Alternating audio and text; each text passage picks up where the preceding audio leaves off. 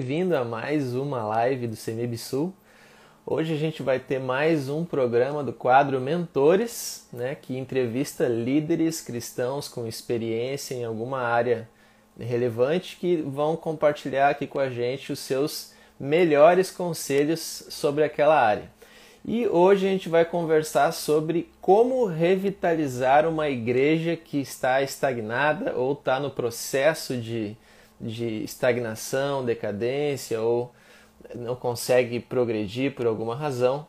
E para conversar com a gente, a gente vai ter hoje o Leonardo Dalla. Leonardo Dalla é pastor da Igreja Presbiteriana Redenção.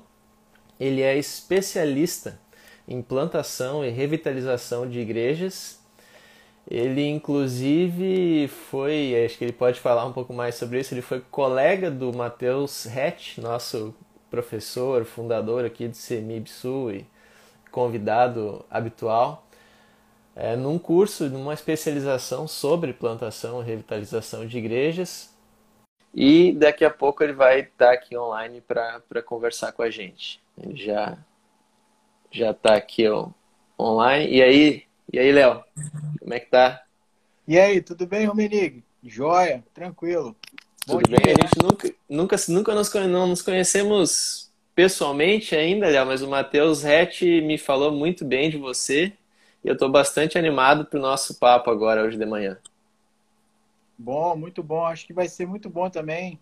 Matheus é um amigo muito querido, né? A gente se conheceu fazendo a pós e e acabamos criando aí um vínculo de amizade que tem perdurado aí com a graça de Deus. Bacana. Vocês fizeram então uma pós de plantação e revitalização de igrejas juntos, é isso? Isso, exatamente. Plantação e revitalização de igrejas. Bacana. E a, tua igreja, e a tua igreja presbiteriana, Redenção, ela fica onde, Léo? Para a gente saber. Bom, a minha igreja ela fica em Vila Velha, no Espírito Santo, né? É, é uma das cidades que compõe a região da Grande Vitória. A Vitória é a capital e tem quatro municípios que compõem essa região aí da, da Grande Vitória. Vila Velha é, é um desses municípios, né? Léo, é, essa igreja que tu está pastoreando aí no Espírito Santo, ela é uma igreja que tu está plantando, revitalizando ou nenhum dos dois? Qual, qual é o, como é que ela se encaixa aí nessas categorias? Não, a nossa igreja hoje ela é um projeto de plantação de igreja. Né? Nós estamos começamos a plantar essa igreja agora no, no começo do ano. Né? Um, um sonho que a gente já tinha muito tempo no coração. Né? Deus já vinha colocando num determinado lugar aqui da nossa cidade, um, um lugar para onde a cidade tem crescido muito. E, e aí entendemos que esse era o momento da gente iniciar esse, esse projeto de plantação. Então, a Igreja Presbiteriana Redenção ela é uma igreja que está sendo plantada. Né? Começou a ser plantada agora no começo do ano. Ah, bacana, uma igreja em, em plantação. E, e para a gente só se situar, para entender um pouco mais a relação entre plantar e revitalizar igrejas, são dois processos completamente diferentes, uma plantação de igreja do zero ou uma revitalização de uma igreja que já existe, ou, ou, ou as etapas é, têm algumas coisas em comum, tem alguns processos parecidos? Como é que, como é, que é a relação desses, desses dois processos? Eu acredito, Rumenig, que são dois processos diferentes. Né? Eu uhum. já, como seminarista, participei de um projeto de plantação também em São Paulo, a igreja presbiteriana do Vila Olímpia, né? que a gente chama de carinhosamente comunidade da Vila, e, e o processo é, é muito diferente do processo de revitalizar a igreja. Né? Uhum. Inclusive, assim, os temores do plantador e do revitalizador são diferentes. Né? Eu costumava, uhum. eu e o pastor, nosso pastor lá em São Paulo, costumava brincar que a gente assim tinha o grande medo nosso era chegar no domingo e não ter ninguém na igreja, só ter a gente. e aí, e o, e o revitalizador, e o processo de revitalização, o medo é outro, né? O medo é o, uhum. é, é o pastor chegar no domingo e falar, poxa, mas tem essas pessoas de novo, né? Não veio ninguém novo. Então, são, são duas coisas completamente diferentes, dois processos aí completamente diferentes, né? Entendi, são completamente diferentes. Interessante essa questão do, do, dos temores aí do plantador e do revitalizador. Então, teu temor agora é chegar na igreja e não ter ninguém, o temor do, do revitalizador é, é a questão. Tem, tem muita questão da, da mudança, né? Do, do de, de, como conduzir um processo de revitalização.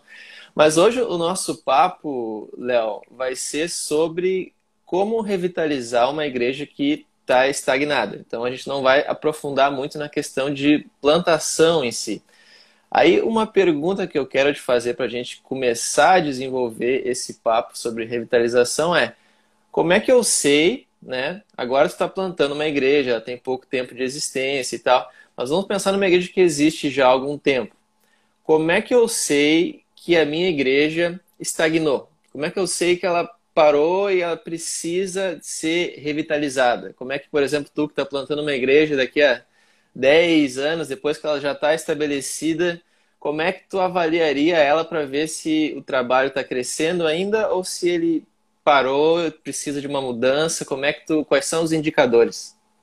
Eu acho assim que, que há, há, há questões muito visuais assim quando você é, é, vai, vai, vai olhar uma igreja que precisa de revitalização. Por exemplo, uma delas é a questão do culto. Eu não sei se você já foi a uma uhum. igreja é, que você chega no culto e você percebe assim que tá tudo meio devagar, seja, uhum. né, o pessoal não está animado, as pessoal abatido. Não, é, as pessoas não sorriem, o culto é aquele culto desanimado, né?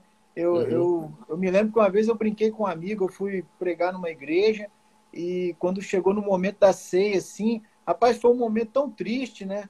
que eu, eu fiquei esperando o caixão chegar. Eu falei, o que, que vai entrar aqui agora? Né? acho que vai ser um caixão. E o pastor falou assim: não, nós vamos celebrar a ceia, mas não parecia um momento de celebração, porque a igreja estava uhum. num processo assim de declínio muito grande, né? A igreja estava uhum. muito desanimada. Então, assim, acho que um dos fatores é essa apatia no culto. Você percebe isso nitidamente. Você chega na igreja e isso é perceptível. As pessoas, uma, uhum. uma vez, por exemplo, também fui pregar numa outra igreja e o ministro de louvor, né, o dirigente, ele cantava, ele gesticulava, ele regia e a igreja não respondia. Uhum. Então, assim, a igreja estava calada, a igreja não cantava. Eu não ouvi aquele dia a igreja cantar. Então, assim, uhum. a, a, a, apatia nos cultos é, é, é, um desses fatores. Por exemplo, eu, eu brinquei no começo, né, a diferença, os temores ali do revitalizador e do plantador. E, uhum. e, é interessante, uma igreja que ela precisa ser revitalizada, ela é uma igreja que ela não recebe visitante. Uhum. Ninguém quer ir lá.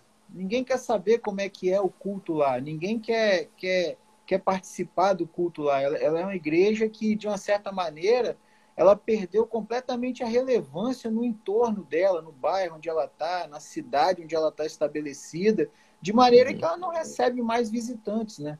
Então, assim, um fator uhum. seria esse fator dos cultos, né? A apatia né, no culto, a falta de fervor espiritual, né? Que é o problema, por exemplo, que Jesus identifica na igreja de Éfeso. Olha, uhum. vocês são a igreja ativa, vocês são a igreja que trabalha, vocês são a igreja é, é, com potencial, mas olha, vocês perderam o primeiro amor, não, não tem uhum. fervor, né? Vocês fazem as coisas de maneira muito automática, né? Tem, uhum. por exemplo, a, a, falta de engajamento dos membros, né? Os membros não se engajam. A igreja às vezes tem projetos e os membros não estão engajados nesses projetos. Às vezes é o uhum. pastor que está tocando ele sozinho ou, ou uma pequena parcela da igreja, mas o, a igreja, de certa maneira, ela não se envolve, né? Então, uhum. ah, vai fazer uma celebração de Natal, vai fazer um culto de uma celebração da Páscoa, e quando você chega lá e você olha, a, a, você tem mais visitante, talvez, né, do que os próprios membros. Ou seja, os membros não estão envolvidos, eles desanimaram a ponto de não uhum. se envolver, né? Há um uhum. declínio uhum. na membresia, às vezes a membresia vai declinando, né? Às vezes é, é, muito tempo de declínio.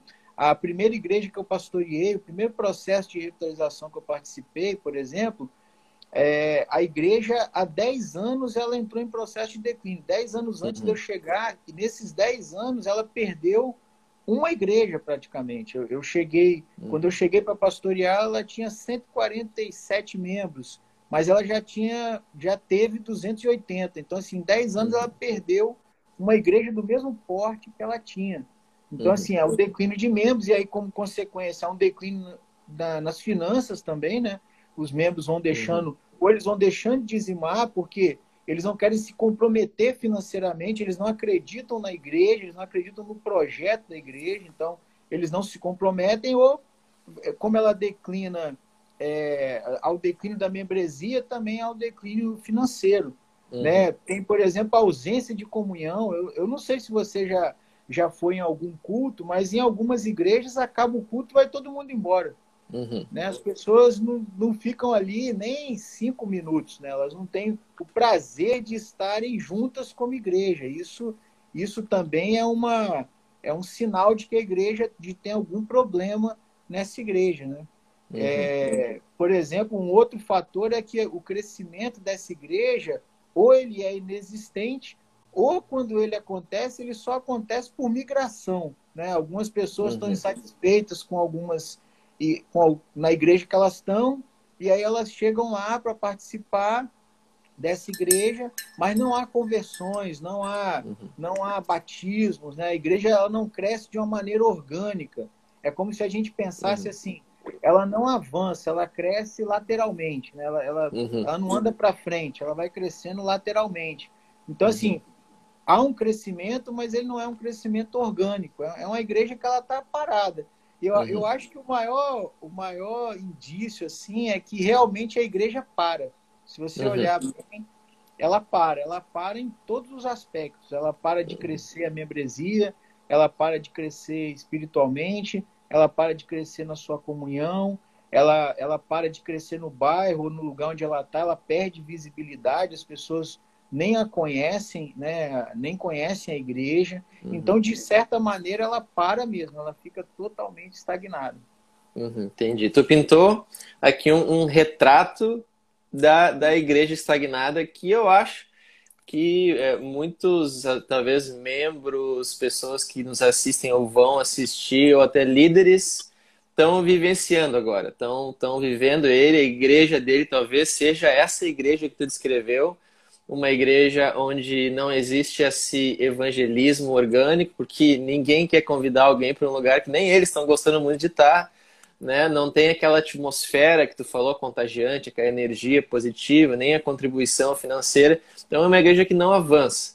Então eu acredito que muita gente hoje está vivendo essa igreja, ou talvez esteja liderando essa igreja e não sabe muito bem como, como lidar com isso.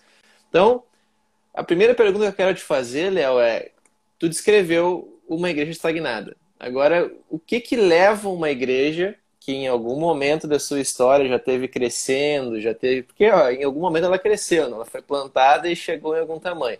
Então, o que que leva uma igreja que uma vez foi saudável a ela entrar em processo de declínio e chegar nessa estagnação que tu acabou de descrever? Quais são os principais fatores aí, tu que é estudioso, especialista nessa, nessa área aí, que levam uma igreja à decadência?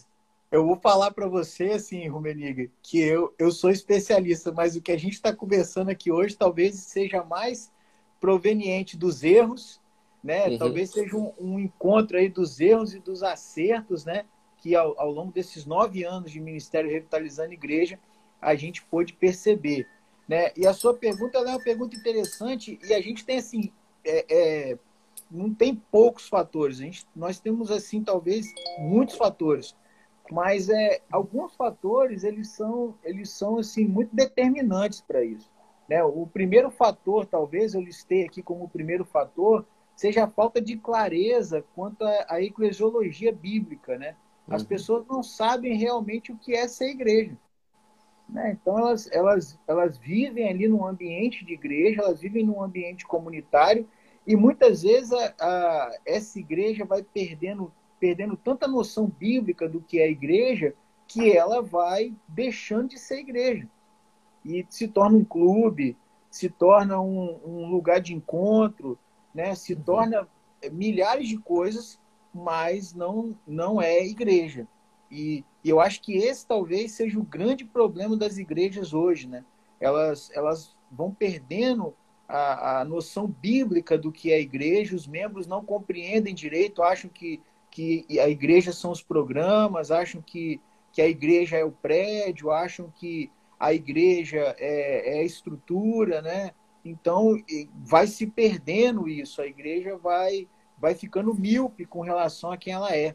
E eu acho que isso é um, é um grande problema, é um fator muito determinante para para o declínio da igreja, para a estagnação da igreja, né? Tem um outro uhum. fator também que alguns estudiosos colocam muito bem, que é, por exemplo, a, o apego à tradição, né? O apego uhum. ao passado, né? Quando você vai revitalizar a igreja, você ouve muito assim: "Ah, mas nós já fazemos isso há 38 anos. Uhum. Nós já fazemos isso há 25 anos. Nós sempre fizemos assim". Pois é, então assim, você percebe como a miopia é muito grande? Nós sempre fizemos assim, agora a gente está morrendo. Então, como é que a gente vai continuar fazendo do mesmo jeito? Mas a gente é muito apegado ao passado, às vezes, né? Muito apegado à tradição, né? Essas coisas de que, ah, foi fulano de tal que fez isso, fulano de tal que criou isso, ciclano uhum. pastor que teve aqui, que fez aquilo outro, e a gente continua fazendo, né? Tem um autor que ele, ele conta no, no livro dele que ele foi revitalizar uma igreja e a igreja tinha seis cultos, né? Mas se você seis. desse uma, é, ele falou assim, ó, se você desse uma rajada de metralhadora dentro do templo, você não matava ninguém, porque no seis cultos não ia ninguém. Então, a, é, a grande questão é por que, que tinha seis cultos? Porque uhum. em algum momento aquela igreja foi uma igreja grande, aquela igreja foi uma igreja vibrante, necessitava de seis cultos porque o espaço era pequeno, mas naquele momento ali, a igreja não era aquilo tudo mais. Mas as pessoas uhum. viviam com esse apego ao passado, né?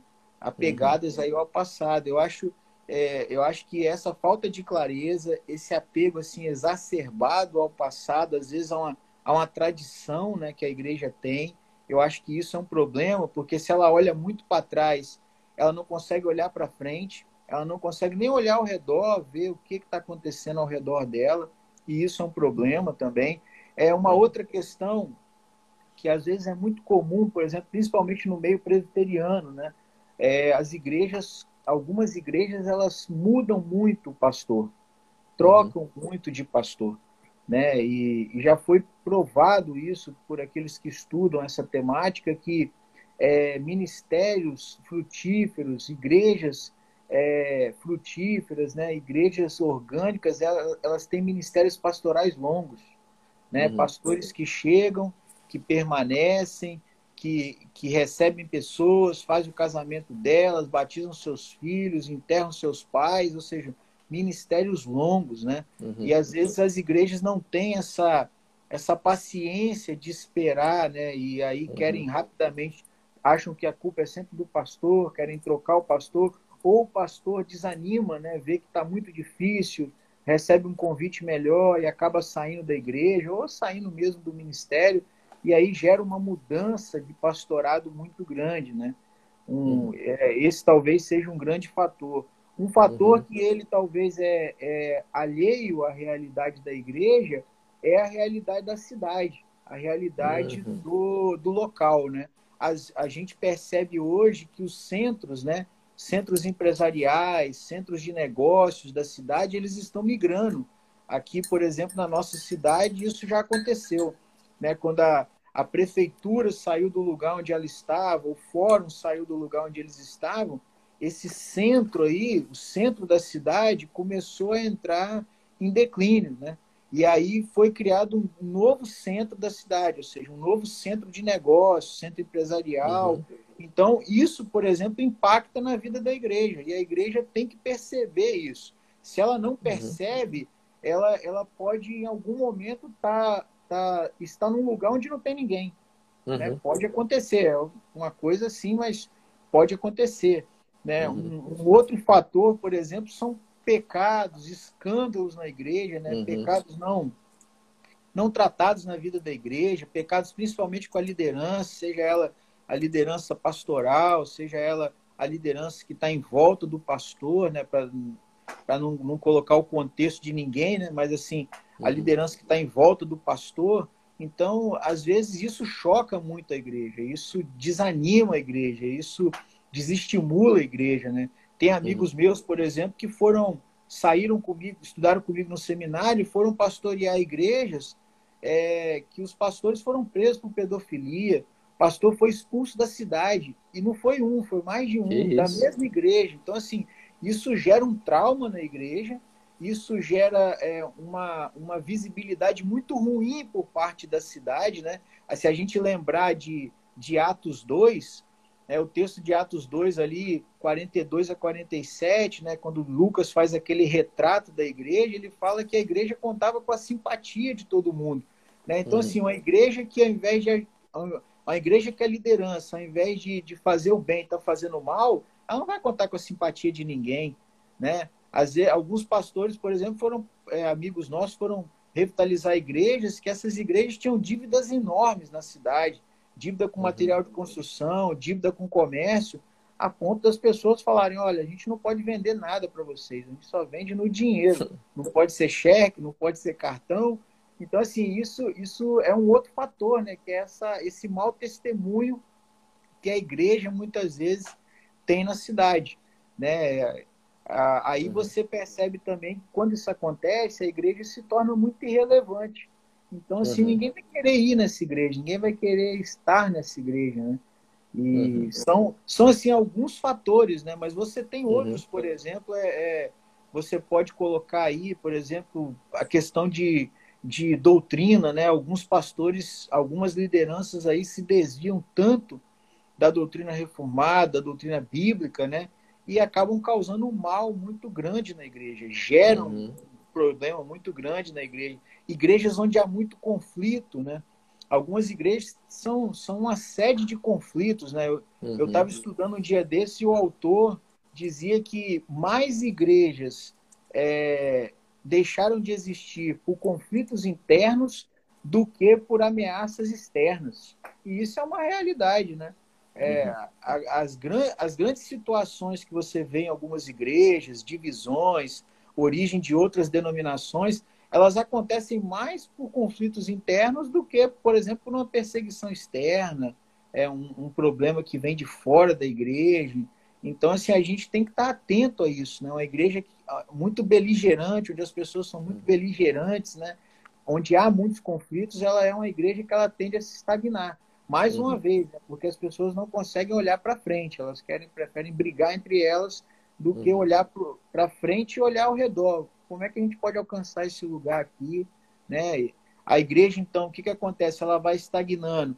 Isso vai gerando outros fatores, por exemplo, ela vai se tornando uma igreja é, crítica de si mesma, né? ela vê que, que ela não cresce, ela vê que a arrecadação está caindo, então ela, ela vai nas reuniões dos concílios e e está sempre pedindo dinheiro, sempre pedindo ajuda, sempre precisando de alguém para fazer alguma coisa, e ela começa a criar uma baixa autoestima.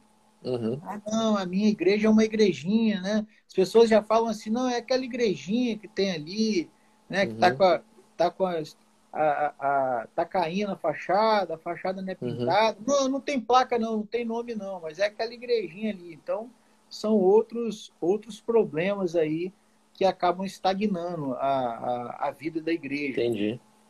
Entendi. Então, é, tu, tu pintou um quadro antes do que, que é uma igreja estagnada e agora tu pintou um quadro do que, que é uma igreja em processo de decadência rumo à estagnação. Então, talvez você não se identificou, você líder, com o primeiro quadro, mas talvez essa, esse quadro que o que o Léo pintou agora sobre o processo que leva à estagnação sirva como advertência para alguns líderes que ainda não estagnaram, mas estão começando a ver essas características que tu descreveu de uma igreja que leva para a estagnação, que é uma teologia ruim, pecados não tratados, não, não prestar atenção ao contexto da volta para saber contextualizar a igreja no, no, seu, no seu local, ou muito rodízio de pastores, né? Aquela questão do, do futebol brasileiro, né? Fica trocando de é, técnico o time o tempo todo e não dá uma sequência, uhum, não dá sequência no trabalho. Né? Você vê Ou, que o Vasco vez... tirou o técnico três vezes vai ser rebaixado hoje, né? Não resolveu. Pois é, né? Que, que ruim para os vascaínos aí, o Botafogo, sei lá quantas vezes trocou de técnico esse ano. Né? Um, um, apego muito grande à tradição. E uma coisa que tu destacou, que eu, que eu acho bastante é, interessante destacar novamente, é a questão de falta de olhar para os de fora. Uma igreja que fica introvertida e não tem mais a vocação missional de olhar para os de fora. Então, aí estão alguns indicadores de uma igreja que está rumo à estagnação. Então, se você se identifica com algum deles, né, é, bom, é, é importante prestar atenção nisso para corrigir enquanto há tempo. Mas então, é, a gente acho, deu. Rubeni, Rubeni, só para a gente não, não, não passar assim para um outro, um outra, uma outra parte, eu acho interessante a quem está nos assistindo e vai nos assistir fazer perguntas. Né? Algumas perguntas elas precisam ser feitas. Eu me lembro que eu conversei com um pastor que a igreja dele estava tá, em declínio, né? E, eu, e ele ficava dizendo que as pessoas estavam saindo da igreja, elas estão saindo da igreja. Eu falei, mas você já foi perguntar a elas por que, que elas estão saindo da igreja? Uhum. E essa é uma grande pergunta, ela é uma pergunta chave. Falar assim, olha, por que, que você está saindo da igreja? O que, que aconteceu? Por que, que você não quer reunir conosco? Por que, que você não quer continuar cultuando conosco? Daí você já começa a ter alguns indicadores né, do que precisa ser mudado, do que precisa ser melhorado. Por exemplo, você vai, vai fazer o seu relatório final, né, do, do, do final do ano, faça perguntas, né? Por que, que a arrecadação da minha igreja caiu 40%? Por que, que a, a, arrecadação da minha igreja está desse jeito? Né? Por que, que as pessoas estão é, deixando de dizimar? Né? Uhum. E aí, porque não, não tem jeito, né? Deus ele sempre será o dono de tudo, mas a gente precisa de dinheiro, inclusive para manter a obra, para gerir uhum. a obra. Então, se falta dinheiro, por exemplo, a estrutura vai ficar ruim, né? A, a, as pessoas não vão querer ir na igreja por conta da estrutura. Tem igrejas, por exemplo, que não tem um banheiro decente uhum. né, que tem criança, mas não tem um trocador para criança. Então, por exemplo, uma família que tem que tem filhos pequenos, ela vai levar isso em consideração. Então a gente tem que fazer perguntas, né? Eu acho que isso é extremamente importante. Por que, que as pessoas estão saindo da igreja? Por que, uhum. que a uhum. gente, por que, que a arrecadação está caindo, a membresia está caindo? Por que, que a assistência no culto é muito baixa? Por que, uhum. que as pessoas não querem é, se envolver com louvor, não querem é, se envolver com a liderança? Por que, que elas não querem ser líderes nessa igreja? Eu acho uhum. que são perguntas que a gente precisa fazer para uhum. saber, uhum. para desenhar o nosso quadro, né? Uhum. De, de, uma igreja que precisa ser revitalizada. Uhum. Então, tu, tu descreveu aqui algumas luzes vermelhas que vão acendendo que deveriam levar o líder a começar a fazer perguntas para saber por que aquilo está acontecendo e começar a agir antes que, que o processo, antes que seja tarde demais, né, para é uma, impedir um processo de decadência. Uma coisa que eu aprendi no seminário, né, e aí eu tenho, tenho que honrar aqui o meu professor, reverendo Adão, é, ele falou, quando você chegar na igreja, leia todas as atas da igreja. Pegue todos os livros de ata e leia todos os livros de ata para você entender é, a igreja desde quando ela foi fundada, por que, que ela está onde ela está e por que, que ela está como ela está. Por exemplo, isso foi importante para eu entender que a igreja que eu fui pastorear, ela estava em declínio há 10 anos. Uhum. É, ela não estava assim, visualmente isso era perceptível, mas, mas é, é, foi muito importante entender o que, que aconteceu ali, qual foi o processo, por que, que chegou naquele lugar. E aí, uhum. por exemplo, entra uma segunda característica né, que a gente falou de uma igreja que precisa ser revitalizada, em 50 anos da igreja, eu era praticamente o 12 pastor da igreja. É uhum. É muito pastor, se você pensar bem, né? É uma, ela não é uma igreja tão, tão é, antiga, mas é, praticamente a média de pastores era quatro anos, né? não chegava muito a isso. Isso é um fator que leva também ao declínio da igreja. Uhum. Sim, importante. Perguntas. Perguntas são são importantes e perguntas certas, né? E falando em perguntas, pessoal, tem, vocês podem lançar perguntas aqui para o Léo também, a gente já recebeu algumas e daqui a pouco a gente vai, vai começar a responder elas. Mas a gente falou estagnação e o processo que leva à estagnação. Agora, se eu sou um líder, um pastor, numa igreja que eu identifico pelos sinais que tu passou que está estagnada, tem todos os sinais de uma igreja estagnada qual é o processo, quais são as etapas para eu começar um processo de revitalização. Porque às vezes eu vejo muito líder que, que reconhece até que ele está numa igreja estagnada, mas ele não sabe o que fazer. Se você lá confronta ele, mostra ele, cara, você tá, a tua igreja estagnou.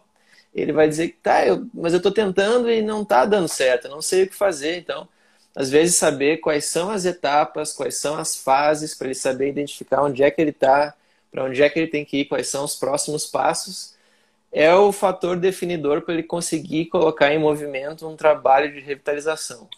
Então, Léo, quais, quais são as etapas para a pessoa identificar onde ela está e quais os próximos passos para começar uma revitalização? Eu acho que assim uma, uma etapa fundamental é essa etapa de avaliação. Uhum. Né, você tem aí alguns materiais, por exemplo, eu, eu tenho um questionário bem extenso que eu uso. É, vou até mostrar aqui logo, né? Ó, uhum. O pastor Ronaldo ele fez esse livro aqui. É bacana. Ele, ele, traz, ele traz alguns questionários né, sobre como você identificar se a igreja precisa ser revitalizada. Então, eu acho que o primeiro passo é você ter essa consciência. Você e a sua liderança, a minha igreja, nesse momento que nós estamos, ela está estagnada ou não? Pensa na uhum. igreja, né? É, Cristo define a igreja como um organismo vivo, ele fala que a igreja caminha, né? E as portas do inferno não vão prevalecer contra ela, ou seja, a igreja é uma igreja caminhante, é o corpo de Cristo caminhando na terra. Paulo vai dizer que ela é lavoura, que ela é edifício. Pedro vai dizer que nós somos pedras vivas. Então, assim, a igreja é um organismo vivo. Um organismo vivo, ele nasce, cresce, ele tem que se reproduzir. Então, você uhum. tem que avaliar onde é que eu tô, onde é que eu tô nesse momento. Eu estou nascendo, uhum. por exemplo, a minha igreja, a Igreja Presbiteriana Redenção, ela está nascendo. Uhum. Bom, vai chegar um momento que ela vai crescer. Uhum. Mas pode chegar um momento que ela vai parar, né? Não é assim na nossa vida. Chega uma hora que, uhum. né, nos 40, geralmente é aquele momento da, as coisas estão mais estabelecidas, 50 anos, a família já está mais ou menos criada. Então, assim, há esses processos. Então, eu tenho que saber onde é que eu estou. E qual é o uhum. grande problema, né? Vários autores falam sobre isso. Quando a igreja ela chega nesse nível aqui que ela parou, que, ela, é, que eles chamam de platô, ela nasceu, uhum. cresceu e chega no platô, ela está parada. O problema de você estar tá no platô é que ele é muito confortável, as coisas estão uhum. rodando direitinho, né? Tá tudo acontecendo legal, as finanças estão bem, pois é. Mas o problema do platô é assim, qualquer coisinha que acontece tira você do nível e aí você pode começar a cair. Então, assim, tem que, tem que ter essa consciência. Onde é que a gente está agora? A gente está crescendo, a gente está tá nascendo, a gente está crescendo, a gente está no platô, se a gente está parado. Bom, ano passado não recebemos nenhum membro por profissão de fé e batismo, né? ninguém, nenhuma família nova chegou na igreja, a liderança não foi renovada, porque é, ninguém quis assumir novos cargos. Opa, aí eu tenho que começar a ficar em alerta, né? Falar, olha, a minha igreja possivelmente é uma igreja que precisa ser revitalizada. Então, a partir daí, né, aí eu vou novamente né, é, é, honrar os meus professores, que foram eles que, que, que ensinaram e aquilo que a gente acaba fazendo mais tarde, né? A gente não faz perfeitamente, mas a gente tenta. Mas é o pastor nosso, o pastor Ricardo Agreste, no Seminário Presbiteriano do Sul, foi nosso professor na pós também ele dizia algumas coisas. Ele falava: ó, se você vai revitalizar uma igreja, a primeira, é, ele falava que tem uma palavra que ela é fundamental: é amor. Você tem que amar aquelas pessoas ali. Então ele falou: você tem que chegar ali com a disposição de amar aquelas pessoas, de amar aquele local, de amar aquela igreja.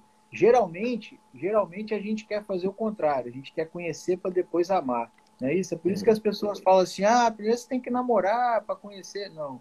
Ele diz: olha, você tem que amar aquelas pessoas ali.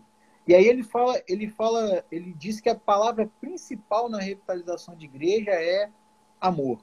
Amar o lugar, amar a igreja, amar as pessoas, né? E decidir, né? Realmente amá-las e permanecer ali. Mas aí um dia conversando com ele, eu falei assim: olha, pastor, mas eu acho que tem mais uma palavra aí, mais duas palavras aí. Aí ele falou, é, eu falei, é, persistência e paciência. Eu acho que essas três palavras definem bem o processo de revitalização. Amar, ser persistente e ter paciência. Por quê? Ao longo da revitalização, alguns processos que foram iniciados, algumas mudanças, elas podem voltar para trás. E aí você tem que dar uma parada. Olha, por que, que esse negócio está voltando para trás? Por que estava dando certo e não está dando certo agora? Preciso fazer essas avaliações. Mas aí o, o, eu me lembrando aqui do pastor Ricardo, ele dizia o seguinte: olha, primeira coisa, você vai chegar na igreja, então você não, não conhece a igreja, né? Não sei é, quem está nos assistindo ou vai nos assistir, mas ele dizia: olha, a primeira coisa é pregue bem. Uhum. Pregue bem. E pregue o evangelho. o evangelho, ele é o poder de Deus para mudar, a, a, transformar o ser humano. Então, pregue bem, pregue o evangelho. Pregue o evangelho. Eu acho que isso é fundamental, porque ele dizia, olha, as pessoas vão te respeitar, elas vão ver que você prega bem, ou seja, que a sua doutrina é sadia, que a sua doutrina é saudável, elas vão falar, olha, meu pastor é um pastor sério, meu pastor é um pastor que entende as escrituras, meu pastor é um pastor que ele sabe o que ele está falando. Você vai ganhar o respeito das pessoas através da pregação.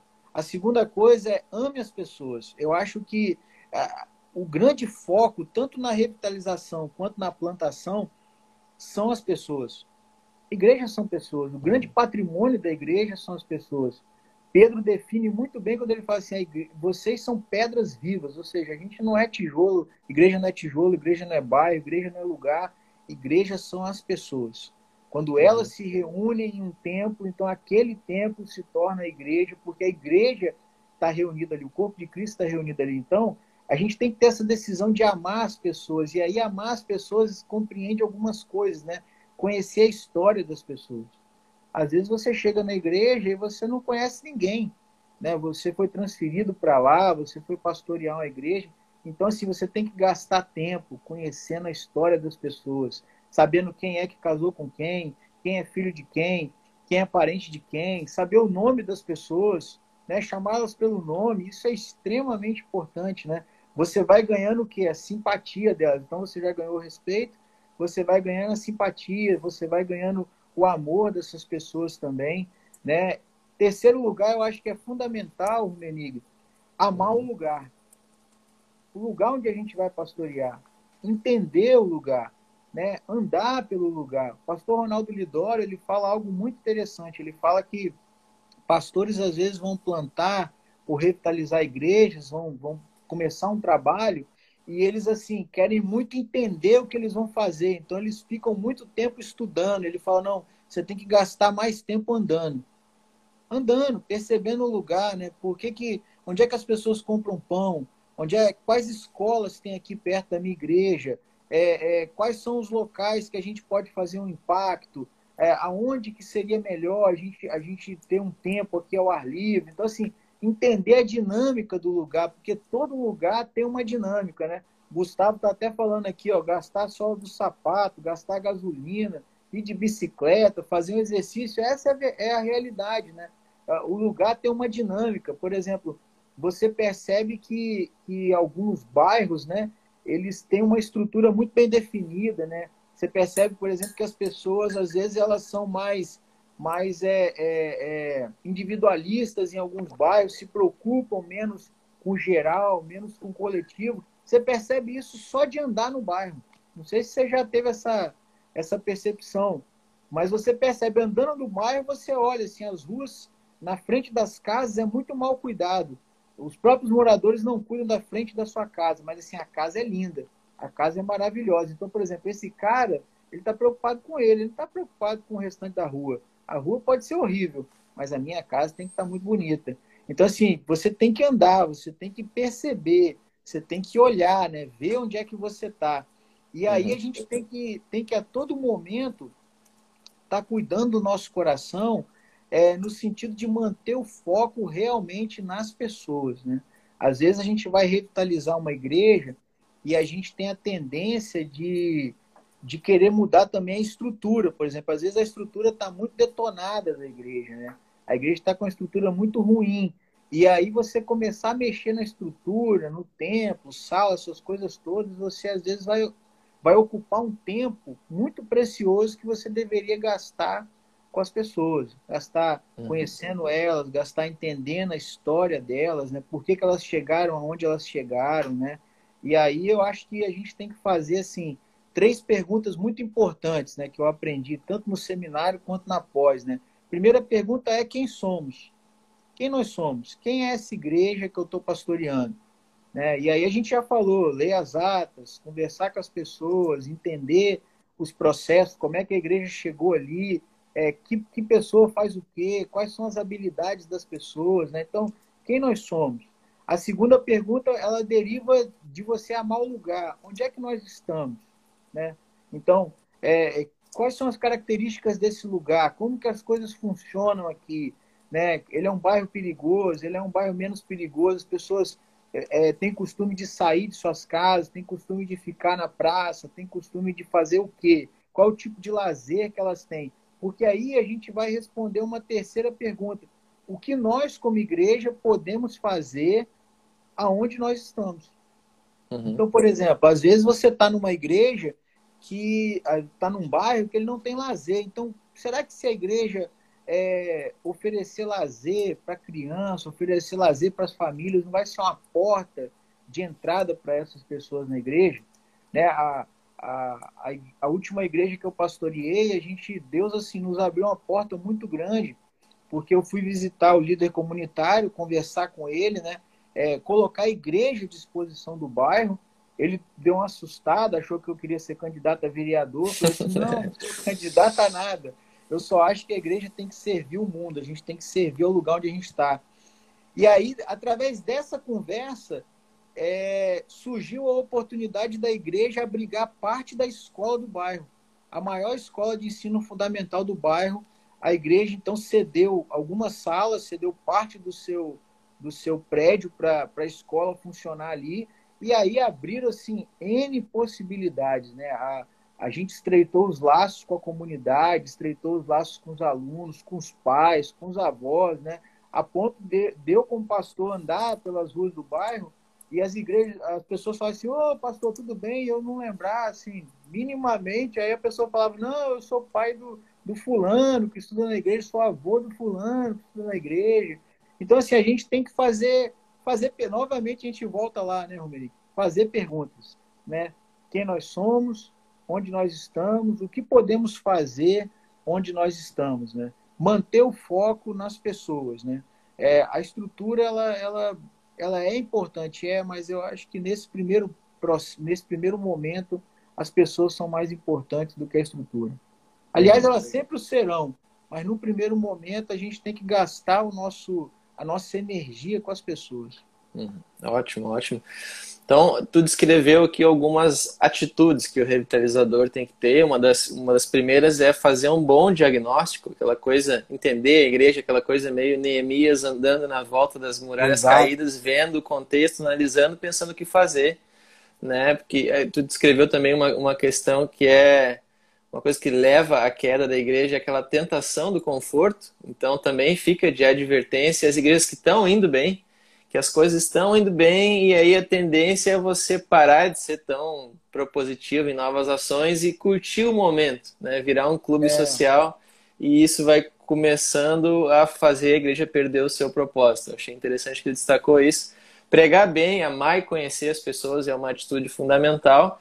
E aí, a questão que eu queria aprofundar, que tu começou a comentar agora, é a questão de a ordem das ações. Né? Eu assumo essa atitude que tu, que tu acabou de descrever, eu faço um diagnóstico, e aí a primeira coisa que eu faço quando eu quero revitalizar uma igreja é fazer essas perguntas, quem nós somos, onde estamos, e começar a ver o que a igreja pode fazer no seu contexto imediato para começar a servir as pessoas e ser conhecida por elas. Então, essa seria uma primeira, uma primeira ação, né, uma das primeiras ações que você faz. A, a, minha pergunta é: quais seriam os próximos passos, numa ordem cronológica, assim, que você implementaria no processo de revitalização? E só para eu ter uma ideia, assim, se eu fosse um líder que revitalizaria uma igreja, quanto tempo demora para eu pegar uma igreja, uma igreja estagnada, em declínio, e começar a, a, implementar essa série de ações até eu começar a ver os resultados e começar a ver a, a igreja é, revitalizar, ganhar vida, vida novamente. Então, que essa questão de passos e, e tempo seria a minha questão agora. Então, vou, vou tentar aqui. É, passos, assim, a gente já falou, né? Você pregar bem, uhum. conhecer as pessoas. Então, acho que. Uhum. Porque quando você chega na igreja, você não conhece ninguém, mas o que está sob seu domínio? A pregação, uhum. o culto. Uhum. Né? Então, você fazer um culto, você. É, é, é, você fazer um, um, culto atrativo, né? Uma boa uhum. pregação, uma boa palavra. E através da pregação, você vai inculcando na cabeça das pessoas, por exemplo, conceitos de missão. Né? Como que a gente pode fazer uhum. missão nesse lugar? Então, assim, isso é fundamental. Conhecer as pessoas, né? Uhum. Para você saber onde conhecer o Então, pregar bem, conhecer as pessoas, conhecer o lugar. Aí eu acho que um quarto passo extremamente importante, cuidar bem dos líderes.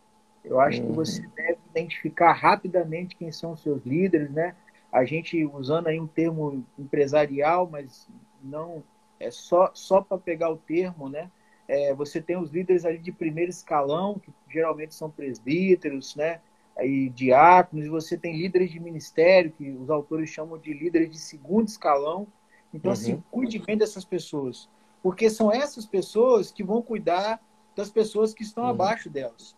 Então, assim, a, a, gente tem que estreitar o relacionamento, estreitar os laços com eles, né? É, é, criar vínculos, né? Vínculos de cuidado, vínculos de pastoreio. E aí tem. E, porque geralmente o. o esqueci o nome dele agora. É, o Colin Marshall, ele fala isso no Trelice e a Videira. Fala que geralmente esses líderes eles ficam sem cuidado. Porque a gente só se reúne com eles para planejar e para resolver problema. Mas quem uhum. cuida deles? Né? A gente às vezes passa batido. Então, assim, eu acho que o quarto passo aí, identificar essa liderança, cuidar uhum. dessa liderança, realmente pastorear essa liderança, né? Um quinto passo, fazer uhum. mudanças pequenas, né? Então, assim, uhum. primeiro ano, você faz mudanças muito pequenas, você não mexe muito na estrutura da igreja, né? Às vezes a gente erra porque chega, vê que um, um ministério não está funcionando bem, que a gente quer mudar aquele ministério rapidamente, quer acabar com aquele ministério para criar um ministério melhor. Isso vai gerando, assim, é, é, as pessoas vão começando a olhar e, e pensar que elas estão perdendo a identidade delas como igreja, né? Ah, esse ministério. Então, assim, é, deixa para fazer isso mais para frente, né? Ter essa paciência, esperar o tempo, o momento necessário. E aí, você começou, então, vamos pensar aqui, você começou a pregar, você já está criando uma mentalidade, uma filosofia para aquela igreja, né, bíblica, obviamente. Você ama as pessoas, então você está conhecendo elas, você já conhece o lugar, você está pastoreando os seus líderes, você está indo bem devagar com as mudanças para não gerar muito trauma, né? Porque uma mudança rápida gera trauma. E aí, qual é o próximo passo? Ah, o próximo passo, então, é a gente sentar e agora sim, como que a gente vai olhar para frente? O que, que a gente pode fazer aqui nesse lugar onde a gente está? Aí sim eu acho que é a hora de você então começar a pensar em mudanças maiores, né? E uhum. aí o tempo, né? Por exemplo, aí varia muito, né, Rumenig? Os autores uhum. eles não conseguem chegar a uma conclusão, né? Eles dizem que é de 7 a 10 anos para o processo de revitalização uhum. de igrejas ele virar para é bastante tempo para você dizer que uma igreja ela ah, não, ela foi revitalizada. Mas um fator muito importante que a gente percebe é que uma igreja ela é revitalizada quando a liderança é revitalizada. Então, por exemplo, uhum. quando a liderança é renovada, revitalizada, a igreja, muito possivelmente, ela está ela tá caminhando para a revitalização também. Né? Uhum. Isso geralmente caminha junto. A questão do tempo ela vai ser um pouco relativa, né? porque é, tem igrejas que vão andar mais rápido, tem uhum. igrejas que vão andar mais devagar. Né? Uhum. Dependendo, por exemplo, do tamanho da igreja, ah, você tem, vai conhecer as pessoas, vai ter igreja que ela é menor, então com um ano, um ano e meio, você consegue entender ali toda a dinâmica. Igrejas uhum. maiores, você vai levar de um a três anos para entender aí a questão da dinâmica da igreja, para poder pensar em mudanças. Mas geralmente o, o o, o prazo, né, o tempo é esse aí, entre 7 a 10 anos é um, é um, um prazo assim, que eles, uhum. eles colocam. Então, se você pensar bem, é, é muito curto o tempo para que uma igreja tenha que ser revitalizada. Né? Alguns uhum. autores vão dizer ó, que uma, a igreja, a partir do décimo ano, muito possivelmente, ela já precisa ser revitalizada. Então, assim, uhum. você já vai ter que rever algumas coisas nesse processo aí. Uhum, entendi, cara. Muito, muito interessante. Tu fica vendo aqui que eu, às vezes eu olho pro lado que eu tô anotando aqui o que tu tá dizendo. Eu tenho pena de quem vai ouvir isso aqui depois em formato podcast, dirigindo de volta para o trabalho, ou indo para o trabalho, ou caminhando, e não vai poder pegar o celular para anotar, porque tem muita, muita informação aqui muito útil. Mas a gente falou então sobre o processo de revitalização, agora eu quero te perguntar sobre os desafios, os principais desafios de um processo de revitalização. Como é que, por exemplo, tu lida com os membros que estavam, por exemplo, acostumados com o antigo sistema, com a tradição que a igreja tinha até ali, e resistem à mudança, resistem ao novo líder que chega com as novidades, com novas ideias, que eles talvez não, não gostem muito no começo. E como você motiva pessoas a se envolverem, pessoas que não acreditam mais na mudança, porque é muito normal quando uma igreja está em decadência, ela está perdendo há muito tempo, está tentando fazer algumas coisas e nada dá certo. Então as pessoas já nem acreditam mais que dá para fazer alguma coisa dar certo. Elas tentaram antes e falharam, tentaram antes e falharam e agora elas estão desmotivadas. Então como é que tu lida com a resistência de quem estava adaptado ao antigo sistema e com aqueles que não acreditam que dá para mudar? É, Aí eu vou, vou, não vou fugir da sua pergunta não, mas eu acho que quem quem está acompanhando as lives do Semib Sul, que aliás excelentes, né, com o Matheus, eu acho que podia ver a última live, né, lidando com pessoas diferentes. Eu acho que ele Boa. é fundamental ali, eu achei fantástica aquela live e ele fala exatamente sobre isso, mas eu acredito assim, Romeniga, as pessoas elas são muito pragmáticas, se a gente pensar bem é, dentro da própria igreja elas são muito pragmáticas. Então, é, um primeiro, um, uma primeira maneira de você lidar com a, essas pessoas resistentes é você ter a paciência, né? É o que eu falei, você não pode fazer grandes mudanças muito rapidamente, porque uhum. acaba que essas pessoas muito apegadas ao passado, elas vão ter, uhum. assim, na cabeça delas vai ficar que você está destruindo a identidade da igreja. Você não quer destruir a identidade da igreja, né? Você quer uhum é, você quer, na verdade, é melhorar, é, é, é trazer essa identidade para o lugar certo. Então, você não quer destruir nada, você quer construir algo novo, algo bonito, né? A partir da, da própria escritura. Então, assim, ter a paciência com elas. Elas vão resistir, você vai encontrar muita resistência. É, eu me lembro que no primeiro ano eu saí do seminário empolgado, assim, aquele monte de coisa, um monte de ideia. Cheguei no meu bairro, na minha igreja, assim, todo empolgadão né? Uhum. E tal e tal. Cara, quanto não eu ouvi. Eu acho que a palavra que eu mais ouvi naquele ano foi não. Bom, e exatamente pelo que você falou.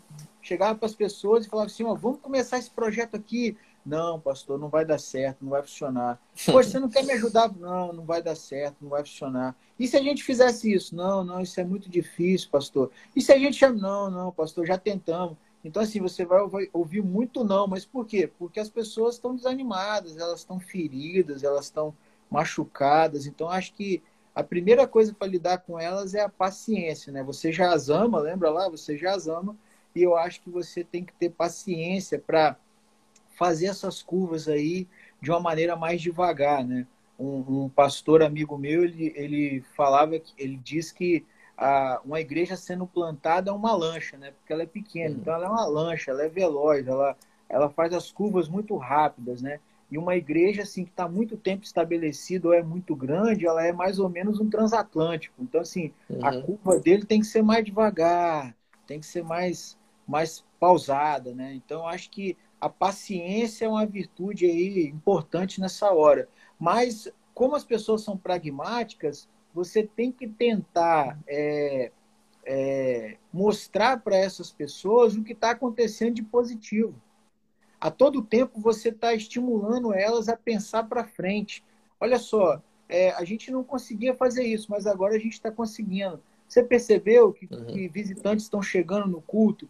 Você está percebendo que a reunião de oração que vinha quatro pessoas, agora nós temos 20 pessoas, né? Não é igual a igreja A ou B, que tem mil, mas nós temos 20, a gente tinha quatro, tem 20, poxa, é cinco vezes mais. Então, assim, é, é estimulá-las a olhar o que está acontecendo de bom, né? Porque às vezes as pessoas são, perdão, e até a liderança é muito pragmática, quer ver dar certo. Então, mostra que está dando certo. Olha, presta atenção, está dando certo, a gente está indo num bom caminho a igreja está caminhando bem, né? Uma, uma coisa que o pessoal que trabalha com planejamento estratégico ensina é você fazer o placar. Né? Fazer o placar. Ah, olha, a gente queria arrecadar X esse ano, estamos chegando aqui, estamos chegando lá. Né? Então, assim, e mostrando que as coisas estão caminhando para frente, estão andando bem. Né? O Matheus, por exemplo, falou uma coisa que eu achei fantástica, é os pequenos desafios. Né? Às vezes a uhum. igreja perdeu tanto em grandes desafios, então para que, que a gente no começo vai gerar, jogar um desafio muito grande para ela? Não, pequenos desafios, pequenas coisas, né? É, para que, que você vai fazer um mês inteiro de oração e, né, e se frustrar porque lá pelo quinto, sexto dia não foi ninguém, o irmão que ia dirigir faltou? Não, faz uma semana, faz um final de semana, faz um dia só em três, em três períodos de hora. Então, assim, pequenos desafios, né? Manter a igreja motivada através, é, mostrando para ela né, que, que, que, as coisas estão acontecendo, mas através de pequenos desafios também. Eu acho que é uhum. é, um, é um caminho, né? Para a gente lidar com essas uhum. pessoas aí, tanto aquelas que não acreditam, tanto aquelas que são assim muito resistentes à mudança. Uhum.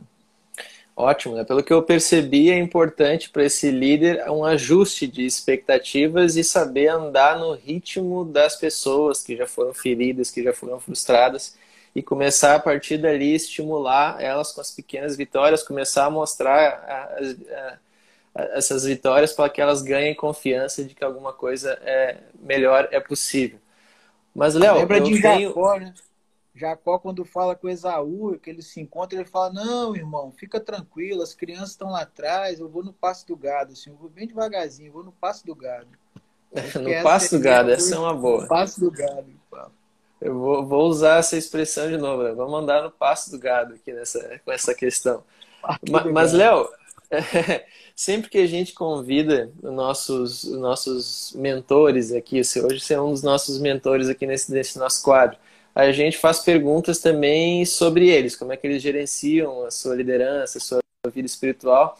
E as perguntas que o Matheus Red colocou aqui embaixo no chat era a primeira pergunta que eu queria fazer agora sobre, sobre você. Como no meio de um processo de revitalização ou qualquer outro processo de liderança que seja desafiador, o líder se mantém motivado, especialmente ele sendo líder, né? a pessoa que tem que motivar outras pessoas. É, o Matheus perguntou como é que ele se mantém emocionalmente saudável frente à, resistência e às frustrações das outras pessoas. Então, como é que o líder ele cuida de si para poder cuidar dos outros? Quais são as tuas dicas a esse respeito? Eu acho assim que extremamente importante é a palavra de Paulo ali aos presbíteros de Éfeso, né, em Atos 20, quando ele diz: "Olha, tem cuidado de ti mesmo". Eu acho que isso é algo que a gente, como líder, deve ter sempre em mente, né? A gente está bem, emocionalmente saudável, espiritualmente saudável, fisicamente saudável, né? Às vezes pastores não percebem, mas é, quando você não está fisicamente, fisicamente saudável, você não tem energia também para fazer o que você precisa. Você encurta o seu ministério. Então, eu acho que uma, uma, uma coisa que a gente tem que pensar é cuidar da gente né? E em especial cuidar da nossa piedade. Eu acho que é extremamente importante. O nosso relacionamento com Deus ele tem que estar tá muito afinado, ele tem que estar tá muito afiado, né? E aí eu faço parte do Sara, né? O, o Instituto Sara uhum. que trabalha com cuidado de pastores. No Sara nós temos três tripés e eu acho muito legal a gente trabalhar, né? A gente eu pratico, né? Eu vivo essa realidade, né? Que a gente chama de o tripé da vida emocionalmente saudável, que é o cuidado espiritual, o cuidado físico e o cuidado intelectual.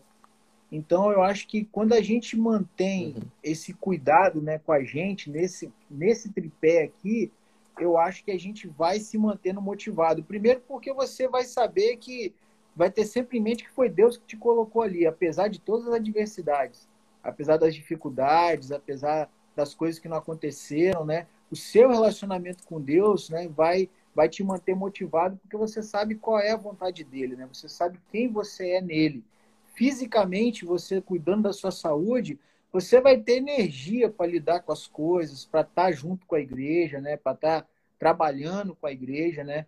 E intelectualmente aí é, é intelectualmente eu, eu pego a palavra ali do Andy Stanley, né, quando ele escreve, olha, a gente tem que estar tá sempre crescendo, né? A gente como líder não pode ficar parado, a gente tem que estar tá sempre crescendo. Ele, ele usa a expressão quando o líder cresce, a igreja cresce. Então eu acho que a gente tem que uhum. cuidar uhum. da nossa piedade e a gente está sempre crescendo, sempre crescendo, né? Uhum. A gente não pode estar tá parado, a gente não pode estar tá estagnado, a gente não pode limitar os nossos sonhos para a igreja né, para o uhum. nosso ministério. Mas aí a gente não pode limitar os sonhos, mas a gente também tem que ter paciência, né? Porque não é no nosso uhum. tempo. Agora, o que, o que nos mantém motivado, aí eu, eu digo isso a você, o Rumenig, e aqueles que estão conosco, por experiência própria, né? É a gente manter esse tripé. Aí eu acho que o, é, o Felipe até pediu para repetir, então eu vou repetir para você, Felipe. Ó, é, uhum. cuidado uhum. espiritual, né? você cuidar do seu, é, é, do seu relacionamento com Deus, você cuidar do seu corpo físico, né? E você cuidar também da sua mente, né? Então é espiritual, físico e intelectual. Eu acho que é fundamental para a gente se manter motivado, para a gente motivar a nossa igreja, né? A gente está crescendo, então assim, eu gost... desde que eu li eu gostei muito dessa realidade que o Stanley falou. Quando o líder cresce, a igreja cresce. Se a gente parar para olhar, assim, igrejas que estão estagnadas, que estão em declínio, são igrejas onde os pastores pararam de crescer, perderam sua piedade, é, fisicamente não estão bem, intelectualmente não leem mais nada, não, não, não leem um bom livro, não participam de palestras, não vêem uma live como essa, ó a propaganda aí, não vê as lives aí do Semibsu, né? Então vão, vão estagnando, né? E a igreja vai acompanhando ele, vai, vai parando também. Uhum. Ótimo, ótimas dicas. Cuidar-se espiritualmente intelectualmente. Muitos pastores pararam de estudar na época do seminário, nunca mais pegaram um livro na mão. E cuidado físico também, aí uma dica para o Matheus Rett, hein? Cuidado físico, hein, Matheus? E, e, e, e Léo, eu, eu estamos falando aqui de cuidado espiritual também, uma coisa que eu gosto de perguntar é: tu tem alguma rotina de devocional, algum horário preferido, algum, algum jeito que tu gosta que funciona bem para ti de, de, de conduzir a tua vida devocional? Como é que tu te organiza nessa área? Eu, eu assim, eu tenho uma prática, né, de muitos anos já, desde antes de ser, de ser pastor, né? É, eu sempre gostei de fazer a minha devocional de manhã cedo, logo que eu acordo. Então, como eu sempre acordei entre, uhum. entre as, por volta de 5, 6 da manhã, então esse é o meu horário preferido, né? Um horário que geralmente não tem muito barulho, a, a, o movimento assim grande ainda não começou, então eu, eu gosto de estar tá, tá com Deus em silêncio, então eu, eu prefiro esse horário aí. Então, Nesse horário, eu tenho uma rotina de leitura bíblica, né? Eu sigo um plano de leitura bíblica. Agora eu tô, eu tô num plano de leitura que, que tô lendo a Bíblia toda em 120 dias, então eu tô seguindo esse plano de leitura. Uhum. Então eu, eu leio a Escritura, eu reflito um pouco, aí eu tenho é, um tempo de oração. Então eu, eu por exemplo, tenho uma um diário de oração com os nomes das uhum. pessoas, uhum. com os nomes das igrejas, os motivos de oração, né, para eu orar todos os dias. Então, eu já tenho tudo anotado ali. Então, à medida que alguém vai, ah, pastor, ora por mim, ou algum amigo está com problema, eu vou incluindo ali naquele dia. Isso me proporciona também é, é, ajudar essa pessoa de outras maneiras. Às vezes eu acabo de orar por ela e eu mando uma mensagem, falo, olha, acabei de orar por você no meu tempo devocional, hoje é o dia que eu oro por você. Se você tiver algum pedido, você me envia. Então, é, leitura bíblica, eu tenho um tempo de reflexão, né? A partir daquela leitura, eu tenho um tempo de oração, uma oração é, direcionada através desse diário, né? E eu tenho também um tempo de leitura. Então, eu leio aí entre 20 a 30 páginas todos os dias, né? De um, de um livro é, uhum. é, é do cuidado pessoal. Então, hoje, por exemplo, eu estou lendo aquele livro Reset, né? Não sei se você já, já, já viu esse livro. Né? Então, um livro mais voltado para o cuidado pessoal, né? o cuidado comigo mesmo. Então, a minha rotina uhum. devocional é essa. Todos os dias eu, eu, eu faço essa rotina aí. E, e aí o cuidado físico eu vou depois, né? É, depois eu vou malhar, eu tenho tempo também que eu tô malhando. É, uhum. Tô tentando aí, né? não desanimar da, da malhação, mas uhum. então tô cuidando aí dessa área também. Então, é, é, entra os três aí, né? Cuidado espiritual, uhum. o cuidado físico e o cuidado intelectual. Bacana, bacana. E quais são os, os livros que tu indica? Tu até mostrou um ali uma hora, mas quais são os livros que tu indica para líderes e pastores que querem revitalizar as suas igrejas? Tem aí indicações para nós? Tenho, cara. Tenho. Eu separei alguns aqui. É, eu vou. Tem um que eu não tô com ele aqui. Eu tentei achá-lo. Acho que ele está em casa. O primeiro livro que eu tive contato assim com essa questão da eclesiologia, né? Voltando lá no comecinho da nossa conversa, né? é, uhum. é o Igreja Tô Fora, do pastor Ricardo Agreste. Eu acho que ele, uhum. ele é um bom livro para gerar uma boa reflexão sobre o que é eclesiologia. É, esse livro do Ronaldo Lidório que eu mostrei, ó, Revitalização de Igrejas, uhum. ele é um livro muito bom também. Uhum. Ele traz assim é, alguns questionários, algumas, alguns insights muito legais. É, esse outro livro aqui, eu li ele na época do seminário e já reli ele algumas vezes, uhum. Revitalizando a Igreja Segundo Deus. É um uhum. livro excelente também, ele é o, o, Harry Reader, né? Ele já até uhum. te, esteve aqui em Vitória, excelente o é. livro dele. É, e aí, para você trabalhar a questão de eclesiologia, né? Por exemplo, tem o Igreja Simples, do Tom Rainer, uhum. né? Que eu acho muito legal. O Treliça, a Treliça e a Videira, né? Uhum. Do, do Colin Marshall, do Tony Payne. Aí você vai ter outros livros. Você tem também do Pastor Ronaldo, Plantando Igrejas. É um livro uhum. excelente, uhum. né? tanto para quem vai plantar igreja, quanto para quem vai é, revitalizar a igreja. Você tem o uhum. Rei Jesus, né, do Michael Frost. Você tem uhum. o livro Que é a Igreja Missional, do Timóteo Carriquer. E aí tem uhum. alguns outros livros aí, a gente pode citar outros, mas eu acho que esses aí é, é, é, uhum. é, é, bom você você tê-los, assim, você lê-los, né? Eu acho que uhum. esse livro, A Trelice e a Videira, ele é muito interessante para quem, talvez, se você fosse começar o processo de revitalização, você lê o Trelice e a Videira, você vai identificar algumas uhum. coisas. Depois você uhum. pode ler a revitalização da igreja segundo Deus, muito legal uhum. também. E aí partir para os outros, né, que vão falar mais da eclesiologia para você trabalhar isso com a igreja. Uhum.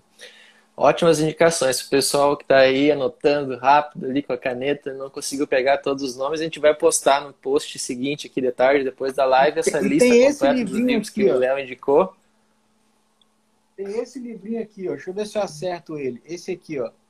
Esse livro é fantástico. Se eu começasse meu ministério novamente, eu acho que todo pastor devia ter esse livro. Eu acho que você, se você quer revitalizar a igreja, plantar a igreja, ou se você é pastor, eu acho que você devia ter esse livro. Aí é um, é um conselho pessoal. É muito bom. Muito bom. É bacana. Qual que é o livro que tu apontou ali? Se eu começasse meu ministério novamente. Se eu começasse meu ministério novamente, tá? Esse aqui a gente, é importante também a gente anotar. Uh, e, Léo, né? O, a gente tem uma perguntas aqui de quem estava assistindo. A gente não vai poder ver todas, muitas delas a gente acabou respondendo no decorrer da live, mas tem uma em específico que eu gostaria que comentasse aqui no, no final da nossa live, que para ver se tem alguma dica sobre isso, que é o que se pode fazer para a gente agregar colegas pastores e ajudarmos todos indistintamente? Tu tem algum, algum recurso para isso? Tu comentou do, do Sara, tem, tem alguma outras ideias e iniciativas nesse sentido para pastores aí que estejam nos assistindo e líderes? Eu acho que, assim, é... infelizmente, esse, o meio pastoral ele é um meio de muita vaidade, né? Pastores, às vezes, se veem como concorrentes uns dos outros, né? O, o Guga, né, que fez a pergunta, e o Gustavo, a gente caminha junto aí através do Sara e, e a gente não tem essa mentalidade aqui entre nós, né, entre esse grupo aqui. Mas uma, uma coisa que aconteceu, não sei se você já leu aquele livro O Discípulo, do Juan Carlos Ortiz, né, que ele, quando começou o processo da igreja dele em Buenos Aires, ele começou a visitar os pastores da cidade. Então ele visitava os pastores da cidade, orava com os pastores da cidade, né? Ele estava junto com os pastores da cidade. Eu acho que uma boa maneira de você é, fazer isso, agregar colegas pastores e ajudá-los, é você ir até eles, criar esse vínculo, né? Porque às vezes até dentro da própria denominação, você só encontra os pastores do teu presbitério ou da tua convenção nas reuniões do concílio, nas reuniões da convenção. Mas e durante o restante do ano? Eles fazem aniversário, as mulheres fazem aniversário, os filhos nascem, os parentes morrem. Como é que é esse contato, né? Eles passam por problemas, né? Às vezes a gente só vai ficar passando perdão, às vezes a gente só vai ver que um pastor teve problema na igreja durante o ano quando chega na reunião do concílio, da convenção no final do ano. Mas e se a gente tivesse uma estratégia para manter contato com eles? Então, por exemplo, o que, você pode fazer? Ligar para um pastor toda semana. Faz uma lista né, dos pastores aí que são teus amigos, ou os pastores do bairro, da cidade. Liga para eles. Cada semana você liga para um, para você dizer, ah, estou gastando muito tempo. Cada semana você liga para um, tenta marcar um café, né, tenta ler um livro junto. Eu acho que isso aí é extremamente fundamental. Chama ele para na sua casa, vai na casa dele, né? É, eu acho que isso aí é, é, o que vai quebrando essa questão assim de que ah, pastores é, não conseguem caminhar juntos porque se veem como concorrentes e coisa e tal. É a gente caminhar junto. Né? Então, estreitar o laço, eu acho que isso é extremamente fundamental. Eu, por exemplo, participo do SARA, né? nós temos dois retiros de mentoria no ano, então é um momento que nós estamos juntos ali com outros pastores, né? não só da nossa denominação, mas toda semana eu me encontro durante uma hora com quatro pastores é, colegas.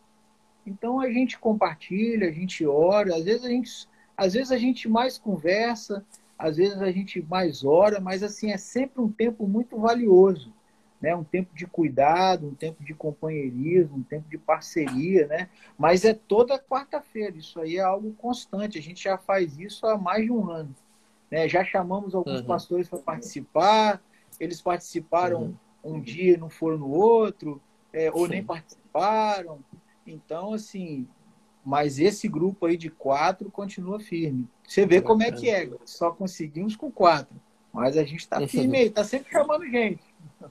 Mas bacana, é, isso destaca um pouco algum outro usuário que comentou a importância de ter pessoas que caminham junto e, e, e amizades no ministério.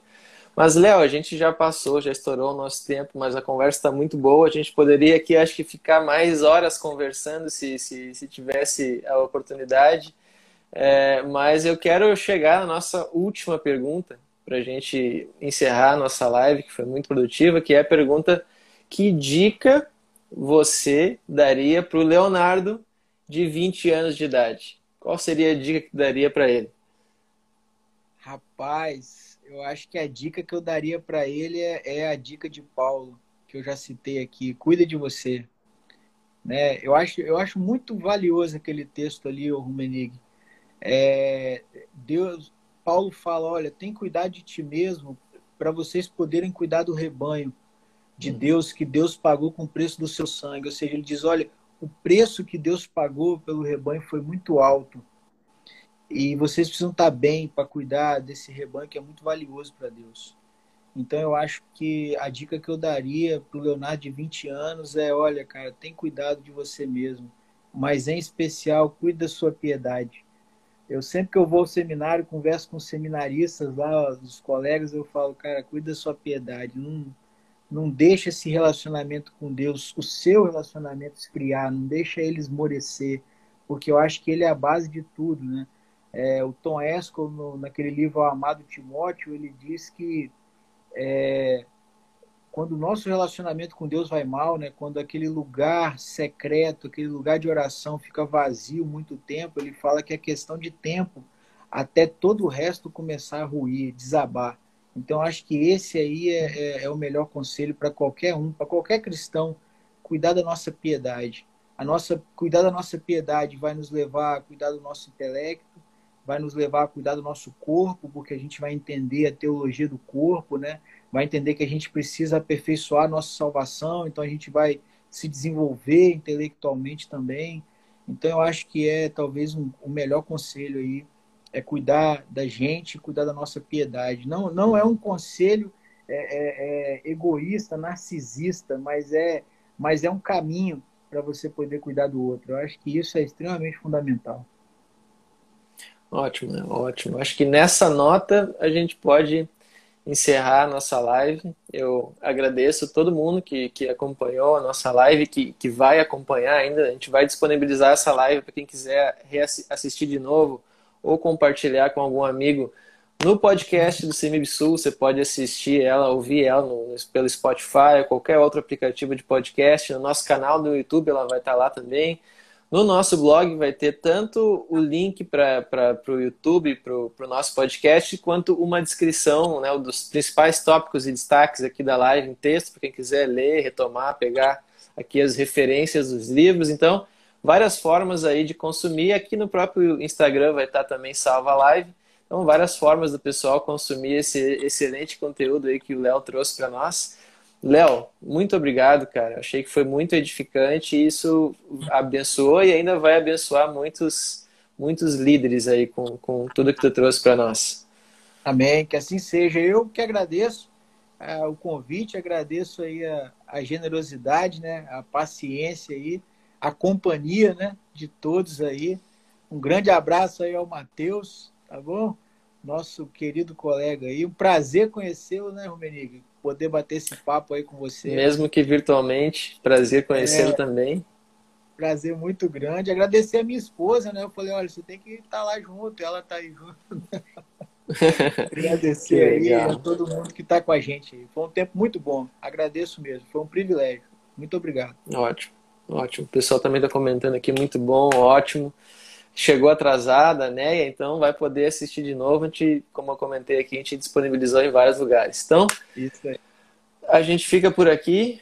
Pessoal, até a próxima. Léo também, Tchau. espero que até uma próxima oportunidade. E uma boa quinta-feira aí para todo mundo. Para todo mundo. Abração. Fica com Deus. Abraço.